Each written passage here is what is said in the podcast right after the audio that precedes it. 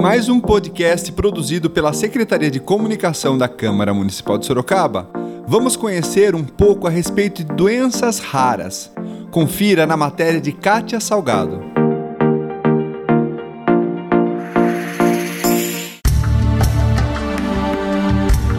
Você sabe o que são doenças raras? As doenças raras são caracterizadas por uma ampla diversidade de sinais e sintomas, que variam não só de doença para doença, mas também de pessoa para pessoa. Por isso, a dificuldade no diagnóstico correto. De acordo com a Organização Mundial de Saúde, o conceito de doença rara, ou DR, é a doença que afeta até 65 pessoas em cada 100 mil indivíduos. No Brasil, existem cerca de 13 milhões de portadores de doenças raras. Porém, pouco é feito por esses pacientes. A Câmara de Sorocaba fez audiências públicas e projetos de lei de autoria do vereador Fernando Dini, com o objetivo de auxiliar os portadores de doenças raras e suas famílias. O tratamento é caro e, pelo SUS, ainda não é 100% eficaz. A geneticista doutora Marta Wei Vieira fala sobre os casos mais comuns que ela trata e destaca que o número de pacientes com autismo está aumentando consideravelmente. Se a gente for pensar em, em patologia mais comum, né, é a síndrome de Down, que é uma doença é, que a frequência não é tão elevada, mas é dentre aquelas a mais frequente, né, das, das doenças genéticas.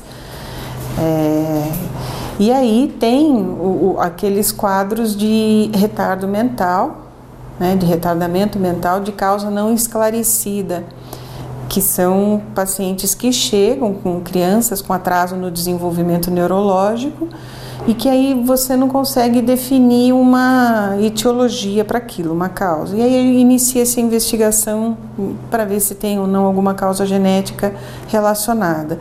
Eu acho que o grande montante dos casos é, são essas duas situações principais e o autismo que vem aumentando muito, né? Doutora Marta Way fala que hoje está mais fácil diagnosticar as doenças raras. Com os avanços da tecnologia e da possibilidade de diagnóstico, é, a gente está vendo hoje é, doenças que antes não eram diagnosticadas e que passaram agora a ser diagnosticadas por conta dos exames que melhoraram. Então, eu, é, eu me formei em, em 1990 Fiz dois anos de pediatria e depois que eu comecei na genética, né? Depois que eu terminei pediatria, eu tive meus filhos, aí depois que eu fui ter, fazer minha especialização em genética. Então, já tenho alguns anos na área de genética, mas eu, eu vivi uma época aí em que a gente não tinha a possibilidade de diagnóstico. Então, você ia até um determinado ponto, você falava, ah, provavelmente é, é um quadro de artrogripose múltipla. Com essa tecnologia, com os exames que a gente tem, a gente consegue chegar a um diagnóstico de fato específico, né? E aí a gente consegue fazer um aconselhamento genético de uma forma mais precisa, como deve ser. E aí você consegue falar para essa família, olha, realmente é este quadro de artrogripose tipo 5 com a mutação nesse gene e que, portanto, tem um risco de 25% para cada gestação. Existem de 6 a 8 mil tipos de doenças raras. Em 30% delas, os pacientes morrem antes dos 5 anos de idade. 75% delas afetam crianças e 80% têm origem genética. Na maioria das vezes, são causadas por erros inatos do metabolismo, um defeito, entre aspas, genético, que torna o organismo incapaz de degradar, sintetizar, transportar ou armazenar determinada molécula. Porém, algumas dessas doenças se manifestam de três maneiras: infecções bacterianas, virais ou degenerativas. A senhora Valmeri Apolinário, vó do pequeno Arthur, que tem autismo e a síndrome do padre Willy, explica o que é essa doença. Causa uma obesidade, ele tem essa obesidade, a compulsividade de comida, né, eles têm essa dificuldade com a fala também, sabe, de, da coordenação motora. Entendeu? Então é uma síndrome que a gente, até pesquisando, a gente não consegue achar muita coisa de tão rara que é. Val conta como descobriu a doença da criança. A partir dos seis meses eu já vi que ele era totalmente diferente. Né? E assim a gente, a partir do momento que eu conversei com a psiquiatra, tudo, né, com a e com a da pediatra dele, né, e eu comecei a pesquisar muito, sabe? E na época, nessa época a gente não via falar muito do autismo, sabe, e tudo mais.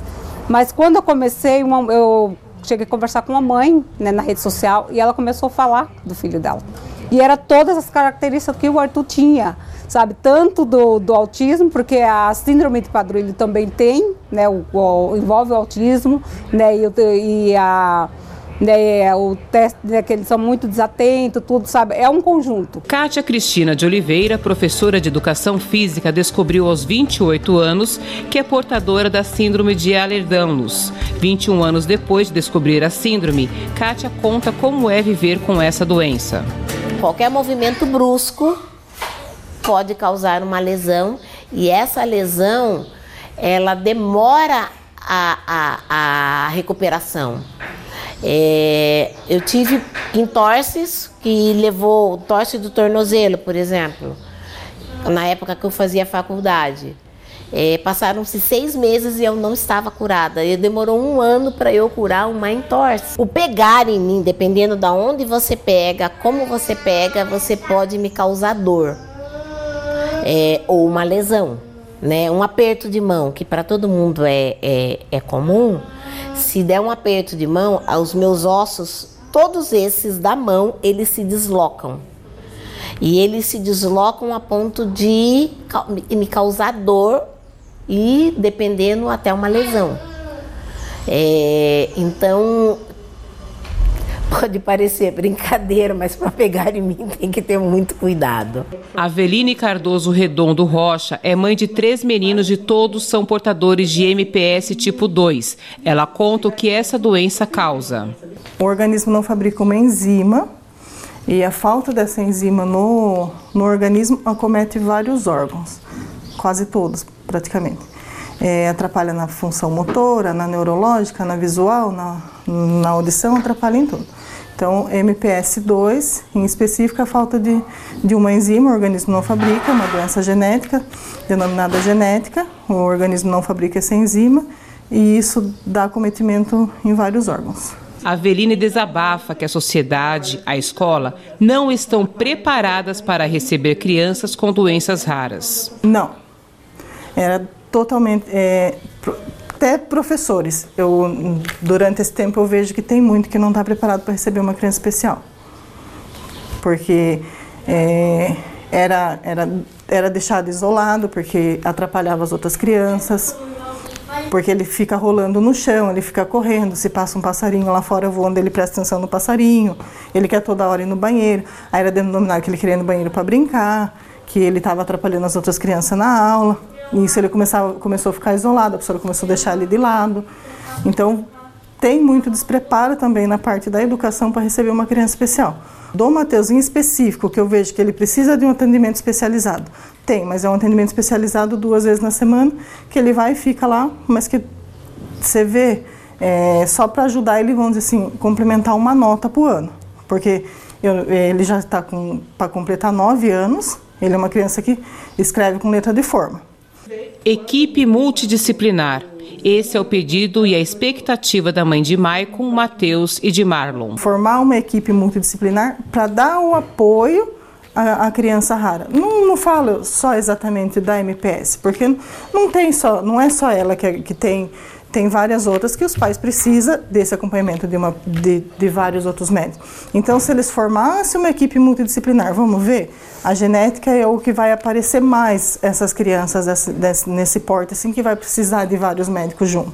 Ah, saiu da genética, a gente já tem, ah, não, não digo, ah, vamos montar uma sala, não, deixa uma orientação para quem faz o atendimento é, de marcação de exame, de marca, vamos deixar orientação? Ah, saiu da genética, é uma criança denominada uma criança especial, porque tem a carteirinha de especial, tem a carteirinha de MPS, eles já precisam desse acompanhamento multidisciplinar, vão marcar com todos. Mas infelizmente não acontece isso. E isso atrapalha totalmente. A geneticista Marta Way, emocionada, comenta a dificuldade de atender pacientes com essas patologias. Não tem sido fácil, não, isso. E quando você vai atender o, o paciente que está sofrendo lá, a mãe, o pai que estão. É, não é fácil, não é fácil, não. E, e, parece que você fica brigando sozinha, ou que não tem importância aquilo que você está fazendo, sabe? É muito difícil.